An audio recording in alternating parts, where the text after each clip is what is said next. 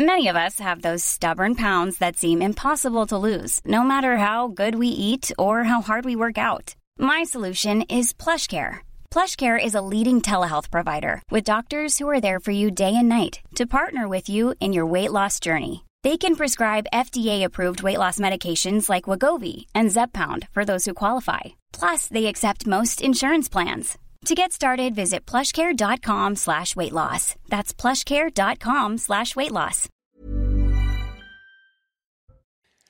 La réforme des retraites définitivement adoptée après le rejet de deux motions de censure à l'Assemblée nationale, dont l'une avec un résultat très serré, le gouvernement sauvé à neuf voix près.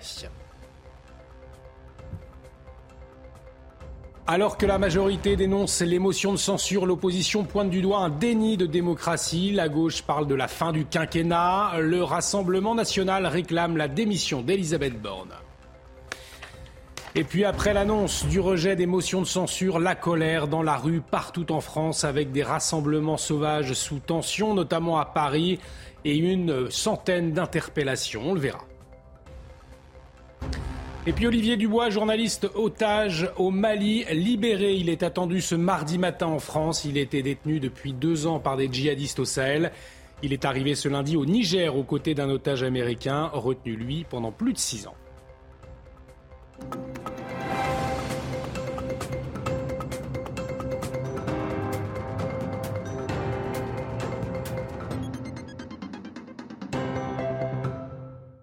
Qui déguisent le 49-3 en un outil antidémocratique ont la mémoire courte. Ils oublient que c'est justement l'affaiblissement du Parlement et l'incapacité à légiférer dans les situations de crise qui a conduit certains à remettre en cause la démocratie parlementaire, voire la démocratie tout court, dans les périodes sombres de notre histoire. Le 49-3 n'est pas l'invention d'un dictateur, mais le choix profondément démocrate qu'a fait le général de Gaulle et qu'a approuvé le peuple français. Les mots forts d'Elisabeth Borne devant les députés ce lundi pour défendre le passage en force de l'exécutif pour adopter la réforme des retraites, la chef d'un gouvernement qui sera sauvé quelques minutes plus tard par le rejet de la motion de censure. Bienvenue si vous nous rejoignez dans l'édition de la nuit. Et à la une, bien sûr, la réforme des retraites a donc été euh, définitivement adoptée après le rejet de deux motions de censure à l'Assemblée nationale, dont l'une avec un résultat très serré, 278 voix favorables sur les 287 requises. Retour sur ce lundi après-midi de suspense à l'Assemblée nationale avec Elodie Huchard.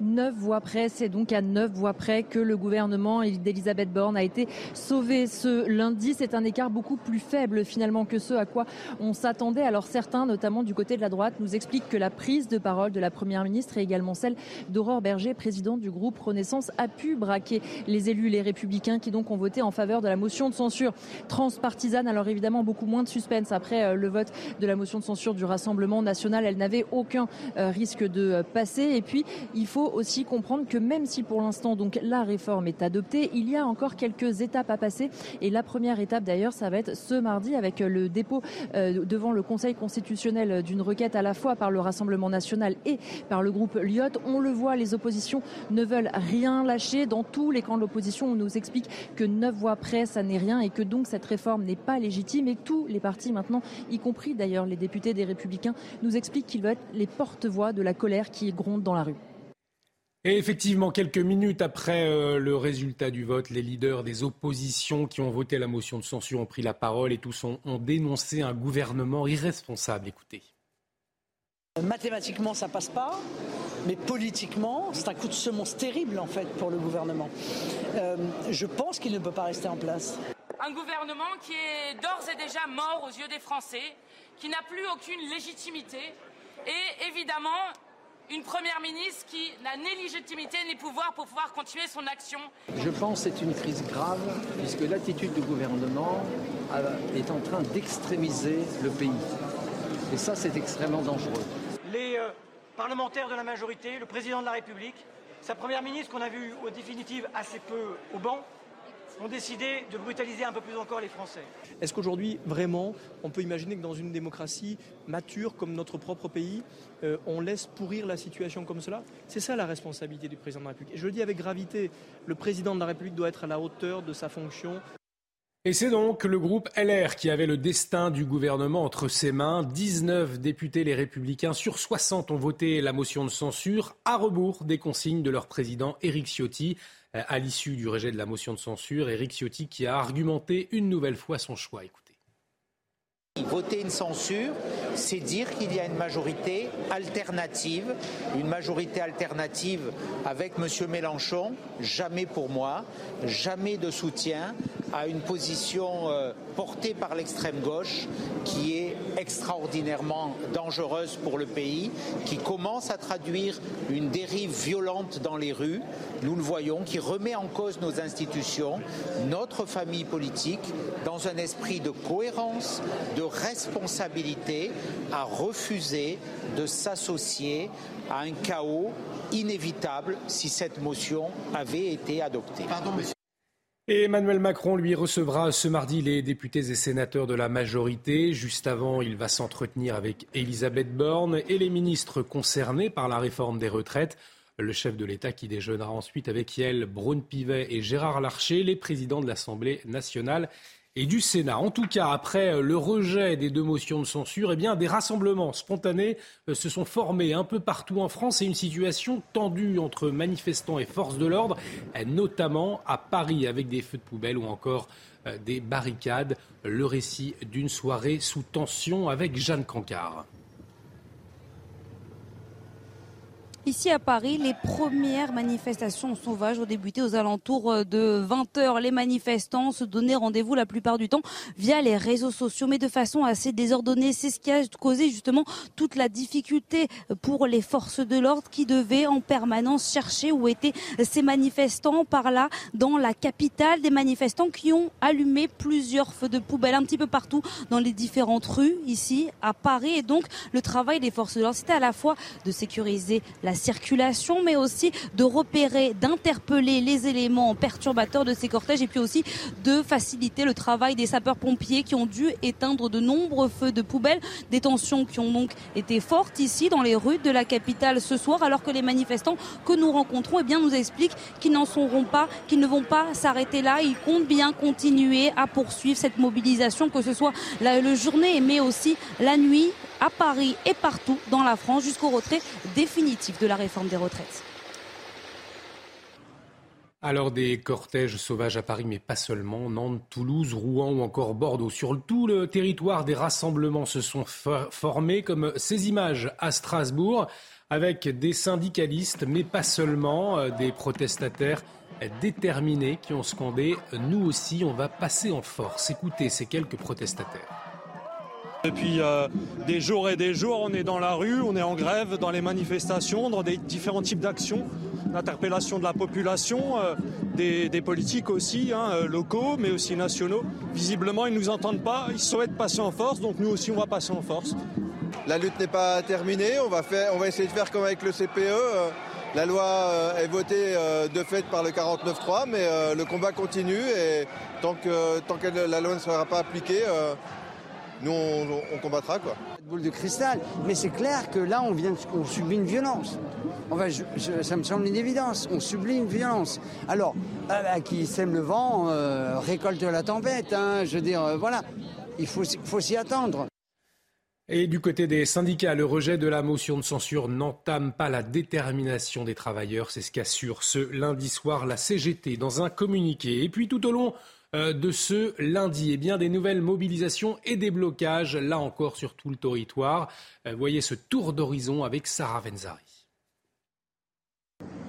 De Rennes en passant par Marseille ou encore Bordeaux, les blocages et mobilisations se multiplient. Dès l'aube, à Rennes, les routes étaient bloquées sur la rocade sud. Des poubelles et palettes en feu bloquaient la circulation. Malgré de nombreux appels sur les réseaux sociaux pour une journée ville morte, la situation s'est améliorée en fin de matinée, a annoncé la préfecture. En Bretagne toujours, à Brest, le piquet de grève s'est lui aussi installé au petit matin sur le rond-point du Sperno qui mène au centre de valorisation des déchets. L'intersyndicale qui a planté ses drapeaux annonce que ce blocage n'est que le premier chapitre d'une longue série d'actions. L'objectif, c'est qu'il n'y ait plus de ramassage de collecte, de ramassage de poubelles. On va s'adapter aux méthodes, euh, aux méthodes plus dures. À Bordeaux, Une opération escargot a été mise en place en centre-ville, des manifestants qui continuent de faire pression sur le gouvernement. Côté étudiants et surtout lycéens, la première journée des épreuves du baccalauréat a bel et bien eu lieu. Pour Harold Bernat, professeur de philosophie au lycée Montesquieu, il y a chez les jeunes une véritable prise de conscience très dur pour eux de s'organiser et ils ont aussi la pression des parents et qui est normal aussi puisque voilà il y a une anxiété généralisée à la fois il y a de la conscience euh, à la fois, il y a de la soumission, mais parce qu'on leur demande ça, et ils pensent aussi à leur avenir. Du côté des pénuries, dans les Bouches du Rhône, difficile de trouver une station essence ouverte et avec du carburant. Les trois raffineries qui les approvisionnent ont stoppé la production et les exportations sont bloquées. À Paris, le ramassage des ordures est toujours fortement perturbé malgré les réquisitions ordonnées par le préfet. Et on l'entendait pour la première fois depuis le début du conflit social, et eh bien de nombreuses stations-service euh, françaises sont à sec, principalement dans le sud-est, alors que la grève se durcit dans les raffineries. Exemple à Marseille avec Stéphanie Rouquier.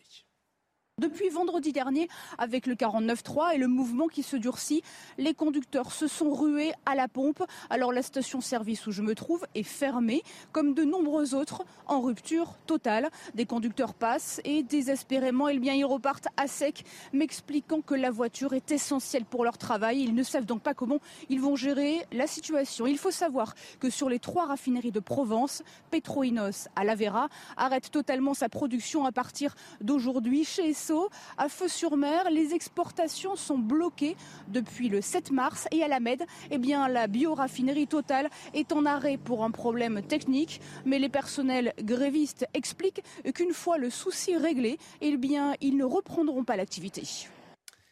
Et puis, euh, piquet de grève ou encore barrage filtrant, quelques actions de mobilisation contre la réforme des retraites ont légèrement perturbé ce lundi le lancement des épreuves de spécialité du bac. Alors, pas de point d'inquiétude particulier à estimer le ministre de l'Éducation. Ces épreuves qui se déroulent pour la première fois en mars, elles concernent 536 000 lycéens. Autre conséquence du refus de la réforme des retraites, la grève des éboueurs et les poubelles jonchent toujours les rues de la capitale, même si le volume de déchets non ramassés baisse avec les réquisitions d'éboueurs et le déblocage de piquets de grève. Ce lundi, il y avait 9300 tonnes de poubelles à ramasser contre 9600 tonnes la veille. Une enquête ouverte après un dépôt de plainte d'un policier. Il accuse le député LFI Éric Coquerel de l'avoir frappé au visage ce lundi matin lors d'une opération justement de déblocage de camions-bennes à Aubervilliers. Voyez les précisions d'Amory Bucco. Les faits se sont déroulés ce matin à Aubervilliers vers 7h30 à l'occasion de blocage d'un entrepôt de camions poubelles. Plusieurs manifestants étaient présents, parmi eux Éric Coquerel, eh bien, qui se serait retrouvé face au policier. Alors le policier qui a porté plainte indique dans son procès verbal que le député aurait profité d'un mouvement de foule pour lui infliger un coup de poing à la pommette gauche. Euh, le député, euh, pour sa part, s'est justifié en expliquant qu'il avait tout simplement perdu l'équilibre, des propos qu'il a renouvelés dans l'après-midi dans un communiqué. Et puis, de son côté, le parquet de Bobigny a ouvert une enquête pour violence sur personne dépositaire de l'autorité publique qui a été confiée à la sûreté territoriale. Et puis, selon nos informations, eh ce policier s'est vu attribuer un jour d'ITT. Cette information importante également dans l'actualité de ce lundi, le journaliste Olivier Dubois, otage au Sahel depuis 2021, a été libéré. Il doit atterrir en France ce mardi matin à la base aérienne de Villacoublay, deux ans après son enlèvement par des djihadistes au Mali. Il est arrivé au Niger ce lundi, vous le voyez sur ces images à l'aéroport de Niamey, aux côtés d'un autre otage américain retenu depuis sept ans. Écoutez la première réaction d'Olivier Dubois à son arrivée au Niger. C'est énorme pour moi d'être là, d'être libre. Je ne l'attendais pas du tout. Je voulais rendre hommage au, Niger et à son savoir-faire en ce, type de mission délicate. Et euh, rendre hommage à la France aussi, à tous ceux qui m'ont permis d'être là aujourd'hui. L'actualité internationale marquée par la visite du président chinois en Russie. Elle a débuté ce lundi. Xi Jinping a salué les relations étroites entre Moscou et Pékin lors d'une rencontre très attendue avec son homologue Vladimir Poutine le président russe qui lui a assuré que les deux pays avaient de nombreux objectifs communs. Les enjeux et le contexte de cette visite avec Harold Diman tout de suite. Xi Jinping a longtemps hésité à se ranger du côté de Vladimir Poutine. À l'ONU, la Chine s'est uniquement abstenue de voter des sanctions économiques contre la Russie sans les rejeter et elle n'envoie officiellement aucune arme létale à l'armée russe. En outre, Pékin maintient des relations cordiales avec Kiev. C'est ainsi qu'il y a un mois, Pékin avait même proposé un plan de paix aux deux belligérants, un programme très flou qui s'est avéré inutile. Maintenant, tous les yeux sont braqués sur Xi Jinping. Va-t-il fournir des armes à Vladimir Poutine? Et cette visite a fortement déplu, bien sûr, au secrétaire d'État américain Anthony Blinken qui a dit que le président chinois fournissait une couverture diplomatique indue à Vladimir Poutine, ce dernier étant sous le coup d'un mandat d'arrêt émis par la Cour pénale internationale. Et alors que Vladimir Poutine est visé par un mandat d'arrêt euh, pour la déportation illégale d'enfants en Ukraine, une conférence internationale s'est tenue à Londres ce lundi pour soutenir l'enquête de la Cour pénale internationale qui vise donc le président russe. Euh, plus de 40 États étaient représentés pour annoncer des moyens supplémentaires pour soutenir les investigations de la CPI. Et dans le même temps, euh, à Bruxelles, cette fois, l'Union européenne a débloqué 2 milliards d'euros pour fournir des obus à l'Ukraine. Une aide qui répond à l'appel de Volodymyr Zelensky le 9 mars dernier, alors que ses troupes manquent de munitions.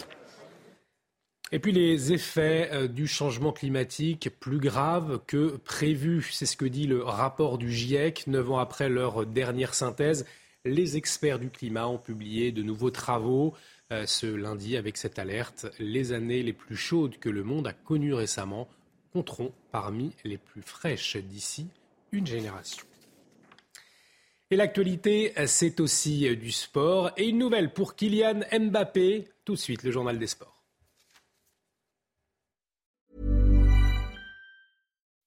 When you make decisions for your company, you look for the no-brainers. If you have a lot of mailing to do, stamps.com is the ultimate no-brainer. Use the Stamps.com mobile app to mail everything you need to keep your business running with up to 89% off USPS and UPS. Make the same no brainer decision as over 1 million other businesses with Stamps.com. Use code PROGRAM for a special offer. That's Stamps.com code PROGRAM.